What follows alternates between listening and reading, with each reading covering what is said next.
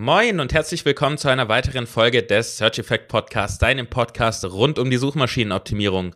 Wir sind wieder zurück nach einer kleinen krankheitsbedingten Pause, aber ja. jetzt sind wir halbwegs wieder da und zwar ich, Jonas Tietgen und mir gegenüber der noch ein bisschen schnupfige und ich glaube auch so ein bisschen äh, halskratzende Yannick. Moin. Ja, genau. Moin, moin zusammen. Ja, ich bin noch ein bisschen angeschlagen, ziemlich starke Erkältung mit diversen Sachen, aber Jetzt bin ich wieder da, jetzt machen wir weiter und jetzt gehen wir nochmal Gas äh, vor Weihnachten. Jetzt geht's nochmal in die heiße Phase bei uns. So sieht's aus. Und zwar werden wir heute den ersten Teil einer zweiteiligen Serie ähm, aufnehmen.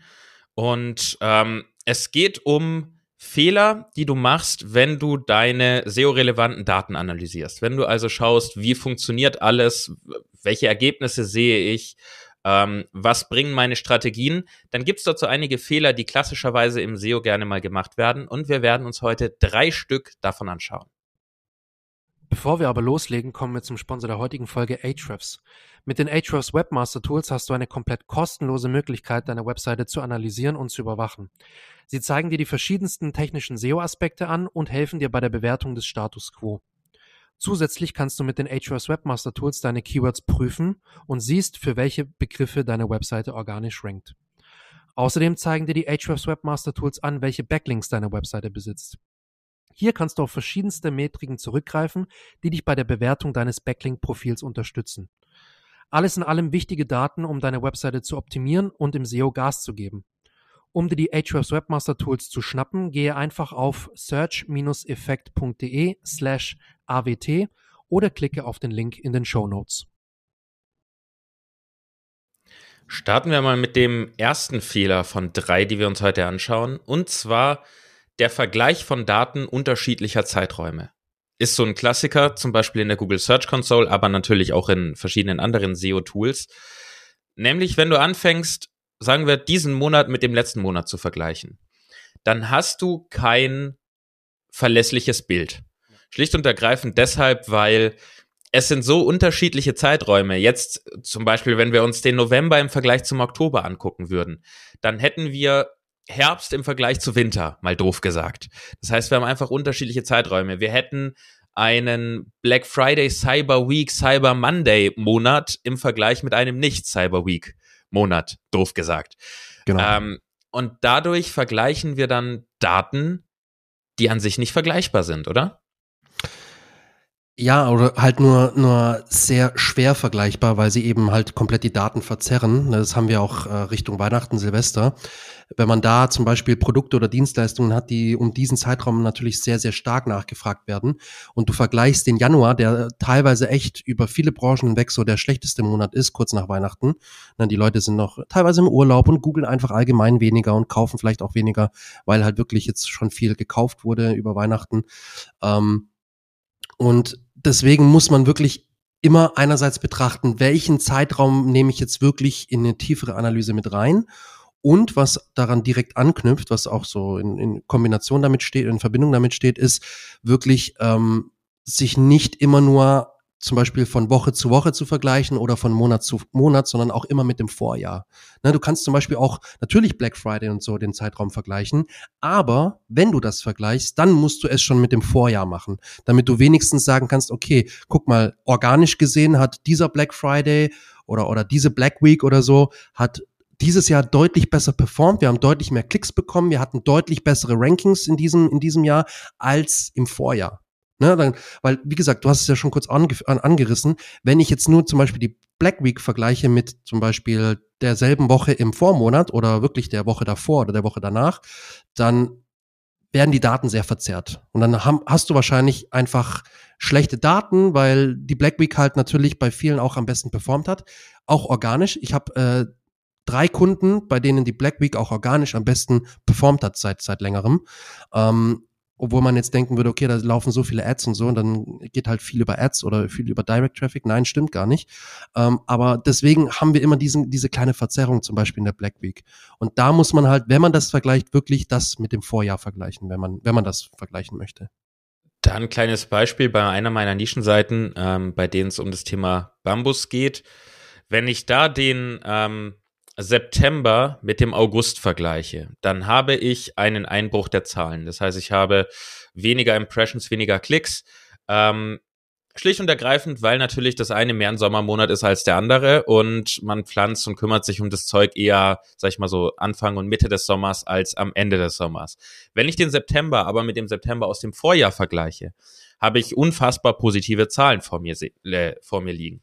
Mit mehr Klicks, mehr Impressions und dem ganzen Kram. Schlicht und ergreifend, weil ich im Verlauf der Monate und dadurch im Verlauf dieses Jahres die Seite einfach größer aufgebaut habe, mehr gemacht habe und so weiter und so fort. Und würde ich die Zahlen jetzt eben einfach nur betrachten auf dieser Monat im Vergleich zum letzten Monat, würde ich denken, ah scheiße, ich mache irgendwas falsch, es funktioniert nicht, meine Seite läuft nicht, es gibt ein Problem, meine Strategie ist schlecht. Und es ist ja einfach nicht der Fall. Deswegen ist unser Tipp, um dieses Problem zu umgehen, nutze vergleichbare Zeiträume. Vergleiche zum Beispiel ähm, mit dem letzten Jahr, mit dem gleichen Zeitraum im letzten Jahr. Und hier noch ein Tipp, da du in der Search Console ja nur 16 Monate zurückkommst, nutze irgendeins der vielen gefühlt 1000 Tools, mit denen du diese Daten exportieren und speichern kannst, am besten automatisiert. Ähm, ich zum Beispiel nutze äh, das Tool SEOcrawl. SEOcrawl ruft diese ganzen Daten von der Search Console automatisiert über die API ab und ähm, speichert sie, solange ich dort meinen Account habe. Da übrigens auch noch der Tipp, über die API kriegst du deutlich, deutlich mehr Daten, als wenn du in die Search Console selber reinschaust. Du kriegst teilweise in der Search Console nur 50, 60 Prozent der Daten, die tatsächlich, also Klicks und, und Suchbegriffe, die tatsächlich da sind. Ähm, alternativ kannst du natürlich auch sowas nehmen wie, ich glaube, Looker Studio nimmst du ja auch gerne, Yannick. Genau, da, ähm, da, muss man sich halt dann auch einen eigenen Report basteln. Das ist auch ein bisschen tricky. Man nimmt auch zum Beispiel die API ne, und kann dann auch verschiedene Filter anwenden und so. Aber zum Beispiel sowas wie SEO-Crawl für Leute, die jetzt nicht ganz so technisch versiert sind oder einfach keinen Bock haben, Kein sich Bock haben, so ein Ding zu bauen. Ja, das war es genau. bei mir. Dann, dann kann man da einfach dieses SEO-Crawl äh, nehmen und da kann man sich ja auch eigene Reports basteln, aber halt deutlich einfacher wie das Looker Studio, weil da muss man deutlich mehr in, in die technische Materie eintauchen, weil, weil das einfach ähm, nicht für, sagen wir mal, Otto-Normalverbraucher gedacht ist, die jetzt einfach mal schnell einen Report basteln wollen oder können. Ähm, und da ist zum Beispiel so eine Software wie, wie SEO Crawl, können wir wärmstens empfehlen oder kannst du wärmstens empfehlen. Ja. Ich habe es jetzt noch nicht persönlich so, so viel getestet oder gar nicht eigentlich. Aber dann nimmt man solche Tools und kann damit halt richtig coole Reports bauen, die halt deutlich mehr herge hergeben als nur die, die ähm, äh, Search Console Oberfläche. Da übrigens direkt ist jetzt ein bisschen am Thema vorbei, noch ein Shoutout an, an SEO-Crawl. Da hast du auch die Möglichkeit, deine eigenen ähm, Notizen reinzuschreiben. Das heißt, wenn du irgendwas testest und änderst, du änderst einen Title Tag, kannst du es da reinschreiben und du kriegst dann einen eigenen Bericht völlig automatisiert, äh, wie die Entwicklung der sieben Tage nach deinem Test im Vergleich zu den sieben Tagen vor dem Test waren. Das gleiche für die 14 Tage, 30 Tage, 90 Tage, das kannst du einstellen, wie du möchtest.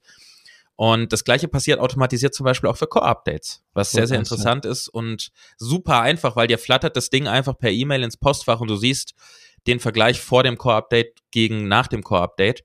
Ähm, ist auf jeden Fall sehr interessant, ein super Tool, SEO-Crawl. Und damit springen wir dann auch zu dem zweiten Fehler, ähm, den man gerne macht und natürlich auch unserem Tipp, wie man diesen Fehler vermeidet. Zweiter Fehler ist, also wirklich ein riesiger Klassiker, nämlich die durchschnittliche Position zum Beispiel aus der Google Search Console als Metrik nutzen. So, und warum macht das überhaupt keinen Sinn? Weil du rankst mit einem, mit einer URL ja nicht für ein Keyword. Du rankst ja für im besten Fall Tausende von Keywords oder auch nur Hunderte. Und nicht für alle dieser 100 Keywords rankst du auf Positionen 1 bis 5 zum Beispiel, sondern da sind ganz viele dabei, die Google einfach so dazu dichtet, bei denen du irgendwo auf 98, 99, 70 und sowas rumeierst, die dir gar nichts bringen, die auch gar nicht dein Ziel sind.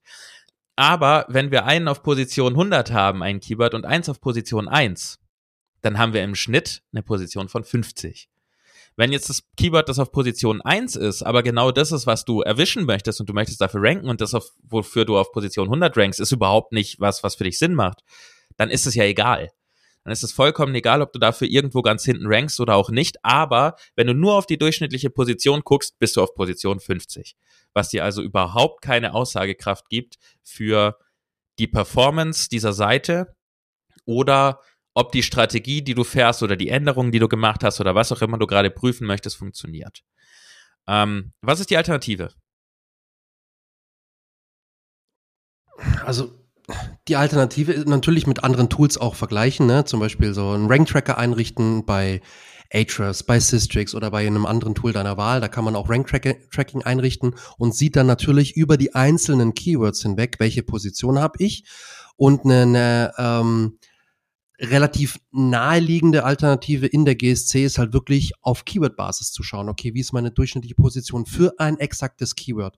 Und dann kann ich da nochmal gucken, ähm, welche URL für welches Keyword dann angezeigt wird, wie da die Impressions und die Klicks sind und wie dann die durchschnittliche Position für diese URL für dieses Keyword ist. Ne? Also ich gehe erstmal in den Report rein in die Search Console, lass mir das Ganze für die Keywords anzeigen oder ich tippe da ein Keyword ein, ein exaktes Keyword, das ich analysieren will, das ich überwachen will und schaue mir dann für dieses Keyword an, welche äh, URLs sammeln denn aktuell Impressions und Klicks. Ne, das sind im Idealfall wirklich nur ein oder zwei maximal und eine davon sollte deutlich mehr Impressions und Klicks bekommen, sonst haben wir dieses klassische Keyword-Kannibalisierungsproblem. Da haben wir in anderen Folgen schon drüber gesprochen. Und dann kann ich mir aber wirklich gezielt anschauen, für, für dieses Keyword, wie rankt zum Beispiel meine URL für, de, für das Keyword, der, der Hauptbeitrag sozusagen, für das ich optimiert habe äh, und kann mir dann anschauen, okay, wie ist da in der, in der zeitlichen Entwicklung die Klicks, die durchschnittliche Position, aber habe das eben genau für diese URL und für dieses äh, bestimmte Keyword. Genau, das heißt, ähm, wenn du in der Search Console bleiben möchtest, kannst du einfach äh, den Filter für eine URL setzen und dann auf die Suchanfragen umschalten und dann siehst du die einzelnen Keywords und deren durchschnittliche Position. Das macht natürlich Sinn, die zu verfolgen auf Keyword-Ebene. Alternativ, genau. wie Yannick schon kurz gesagt hat, in den meisten SEO-Tools kannst du einen eigenen Rank-Tracker anlegen. Der Vorteil daran ist, dass du die durchschnittliche Position zu einem gewissen Grad recht gut nutzen kannst. Zumindest ja, mal, um einen schnellen Gesamtüberblick zu bekommen, weil du da in diesem Rank-Tracker eben aktiv die Keywords einträgst, die relevant sind und nicht genau. dieser ganze Mist mit reinkommt, den Google von alleine mit drin hat. Hier noch ein Praxisbeispiel.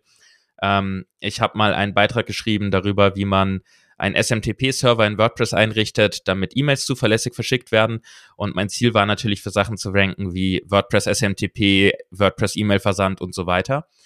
Ähm, hat auch ganz gut funktioniert, aber laut Search Console bin ich auch für Sachen gerankt wie Deutsche Post. Ja, so, passt jetzt ja. nicht so ganz genau, würde ich mal sagen. Und ich war dementsprechend auch ähm, irgendwo in den, in den 90ern oder, oder 70ern oder 80ern da hinten. Ähm, aber in der durchschnittlichen Position hat das natürlich meine, meine Position runtergezogen. Wenn ich das in meinem Rank-Tracker nicht mit drin hätte, wäre die durchschnittliche Position natürlich deutlich besser. Auch da muss man ein bisschen vorsichtig sein, weil wenn ein Keyword dir komplett abschmiert oder zwei, was ja mal passiert. Google macht mal Tests, ja, klar, wodurch du wirklich mal auch tatsächlich aus den SERPs fliegen kannst für ein Keyword. Das passiert mal.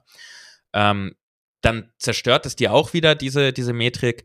Deswegen immer vorsichtig sein, würde ich sagen, bei der durchschnittlichen Position. In der Search Console würde ich es gar nicht als Metrik nutzen. Und wenn du einen eigenen Rank Tracker hast, einfach als kurze, schnelle Übersicht, ob alles in Ordnung ist. So, dann springen wir auch schon zu dem dritten Problem. Yannick, willst du da mal was zu sagen? Das ist nämlich so ein Thema, bei dem du gerne was machst und auch über LinkedIn ja schon schöne Posts gemacht hast. Ja, gerne, genau. Also das ist so ein, so ein typisches Thema, wenn man zum Beispiel Dienstleister ist, Agentur, Freelancer, wie auch immer. Aber natürlich auch, wenn man es selber macht, ist das eigentlich was, was man unbedingt berücksichtigen sollte. Nämlich, äh, dass man im Reporting und in der, in der Analyse keinen Non-Brand- und Brand-Unterscheidung äh, vornimmt bei den Keywords. Das heißt also, Suchanfragen einmal mit der Marke dabei und Suchanfragen ohne die Markennennung.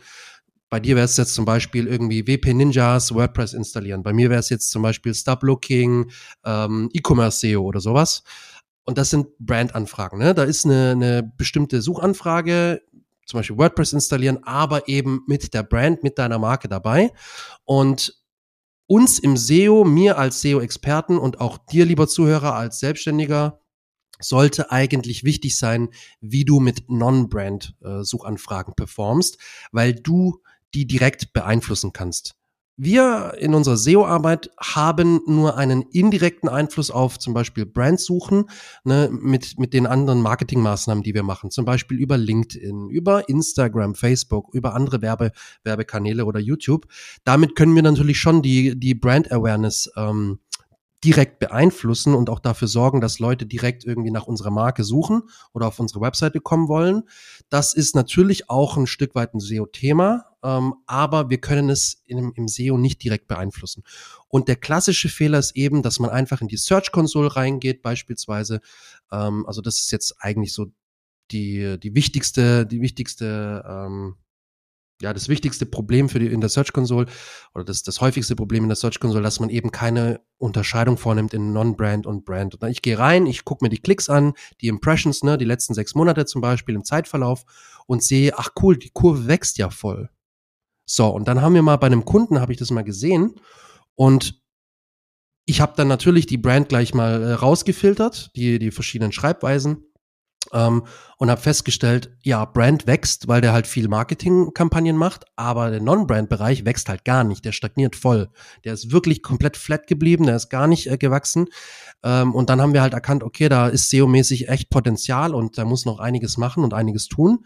Und die haben gutes Marketing gemacht. Es war eine gute Grundlage für die SEO-Arbeit, aber eben nur eine Grundlage für die SEO-Arbeit. Und da ist es halt eben brutalst wichtig, dass man sich anschaut, wie performe ich denn eigentlich im Non-Brand, also im Nicht-Markenbereich, ähm, weil da liegt die eigentliche Kraft im SEO. Und da auch nochmal ein Praxisbeispiel, ähm, wenn man eine sehr bekannte Website oder Marke hat und plötzlich mal einen Filter setzt, um die, den Markennamen rauszufiltern, dann passiert es bei ich rede jetzt explizit großen Marken, um zu zeigen, wie krass das ist, passiert es gern mal, dass da zwischen 20 und 60 Prozent äh, wegfallen der Daten, weil halt, sagen wir mal, bei einem Mediamarkt oder sowas, ich weiß es jetzt nicht, aber ich nehme es mal an, dass bei sowas wie Mediamarkt, es wird halt häufig gegoogelt Mediamarkt. Schon allein, weil die Leute wissen wollen, wo ist der nächste in meiner Nähe. Yes. Ähm, aber dann zusätzlich eben auch statt mediamarkt.de einzugeben oder ist es mit Minus, ist es ohne Minus, was wahrscheinlich alles keinen Unterschied macht, weil die Domains natürlich alle zusammen haben googeln die Leute es halt häufig. Und auch da ist es dann total eine verfälschte Datenlage, weil du viel, viel mehr Klicks siehst, vielleicht eine viel, viel bessere, vor allen Dingen Click-Through-Rate, weil die natürlich extrem hoch ist, wenn du Mark, äh, Markt, äh, was hatten wir jetzt für ein Beispiel? Äh, Mediamarkt. Mediamarkt. Mediamarkt. Wenn du Mediamarkt googelst und äh, dann als ersten Treffen natürlich Mediamarkt findest, klickst du es ja auch an. Und das Exakt. zieht dann natürlich deine komplett durchschnittliche Klickrate brutal hoch und zeigt ja auch ähnlich wie bei unserem letzten Fehler der durchschnittlichen Klickrate, äh, Position, Entschuldigung, ähm, zeigt dir das dann völlig falsche Daten an und verfälscht deine ganze Auswertung. Wichtig ist es auch, und deshalb wollen wir es dir auch mitgeben, nicht nur wenn du selber diese Auswertung machst, sondern wenn du SEOs beauftragst oder auch eine Agentur beauftragst und von denen Berichte bekommst. Achte darauf, guck rein oder frag nach, ob das Brand bereinigt ist oder ob sich das Brand bereinigen lässt. Und du solltest in meinen Augen auf jeden Fall ähm, beides haben. Du solltest Ergebnisse ja. haben, Brand bereinigt und mit Brand, also Brand und Non-Brand, wie man so schön sagt, ähm, getrennt, dass du das auch sehen kannst, dass du auch sehen kannst, wie oft wird so deine Brand gesucht, was ja auch wieder eine wichtige Metrik ist für andere Marketingkanäle, die du nutzt, Social Media, Ads und so weiter.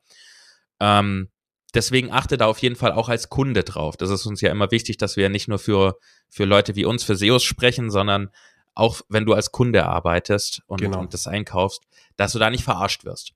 Ähm, weil es ist schon vorgekommen, auch da nochmal ein Praxisbeispiel. Ähm, ich habe schon mit Agenturen gearbeitet, damals, als ich noch meine Internetagentur hatte. Die haben dann das PPC-Marketing übernommen und das SEO und haben dann die SEO-Berichte im Prinzip, sage ich mal, deutlich verschönert darstellen können, weil halt durch das PPC das Branding stattgefunden hat. Dadurch haben mehr äh, Brandanfragen stattgefunden und dadurch sahen natürlich die Berichte, die SEO-Berichte besser aus, weil mehr Brand-Traffic stattgefunden hat. Typischer Fehler. Ja, halt und typisches Problem, ja. Es ist, ich hoffe mal, es war ein Fehler und nicht böse Absicht. Ich möchte jetzt hier nichts unterstellen. Ähm, aber ich weiß, es gibt Leute, die machen das mit Sicherheit mit Absicht, um die, die SEO-Maßnahmen besser darzustellen und mehr Kohle rauszuquetschen. Deswegen ist es wichtig, dass du darauf achtest. Genau, ja, es ist, es ist, das ist genau das, das klassischste und das größte Problem, vor allem im Reporting, dass eben ein falscher Eindruck entsteht, ne? Weil es kann sein, dass wirklich der Großteil der Performance durch eben Brandanfragen kommt, weil die Marke halt gerade so gepusht wird oder weil eben viel Werbung gemacht wird, so wie du gesagt hast. Und deswegen verzerrt es halt das ganze Reporting und das ist halt wirklich scheiße, weil auf gut Deutsch scheiße, weil ähm, du ein völlig falsches Bild deiner Performance äh, bekommst. Machen wir den Sack zu, oder? Ja, machen wir den Sack zu. hatten wir also schön hier mal drei Fehler abgefrühstückt und wie du sie umgehen kannst, was du besser machen kannst. Wir werden noch einen zweiten Teil dazu veröffentlichen, wie schon am Anfang angesprochen. Da haben wir nochmal drei weitere Fehler und natürlich auch die Lösungen dafür, wie du es besser machst. Ähm, die wird dann voraussichtlich in entweder einer oder in zwei Wochen online gehen. Wir werden mal schauen. Wir haben nämlich demnächst noch einen fantastischen Gast hier. Und das wird äh, auch guten Gast, ja. einen richtig guten Gast äh, im Vergleich zu den anderen, die nicht richtig gut waren. Oder waren alle richtig gut, ne? Aber waren alle richtig gut.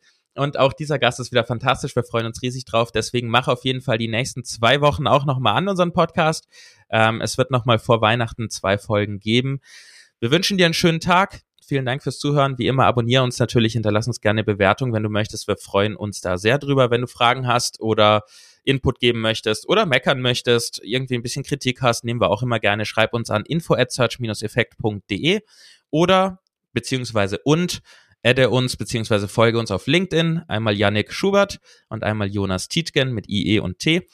Und da gibt's auch immer noch viele weitere Infos und du kannst uns auch einfach schreiben. Wir sind da sehr Und aktiv. Insights, ne? Auch praktische Insights gibt's immer regelmäßig. Praktische Insights. Genau. Ich halte den Schnabel. Einen schönen Tag. Vielen Dank fürs Zuhören. Janik, du hast wie immer die letzten Worte. Ich bedanke mich auch fürs Zuhören, freue mich auf die nächsten Folgen, vor allem auf den nächsten Gast. Das wird richtig cool, da werden wir richtig geile Insights bekommen. Deswegen bleibt dran, abonniert den Kanal, wollte ich schon sagen. Wir sind noch nicht auf YouTube, bald. noch nicht. Abonniert, abonniert gerne den Podcast, lasst eine Bewertung da und schreibt uns an, wenn ihr Fragen habt. In diesem Sinne wünsche ich euch eine schöne Restwoche.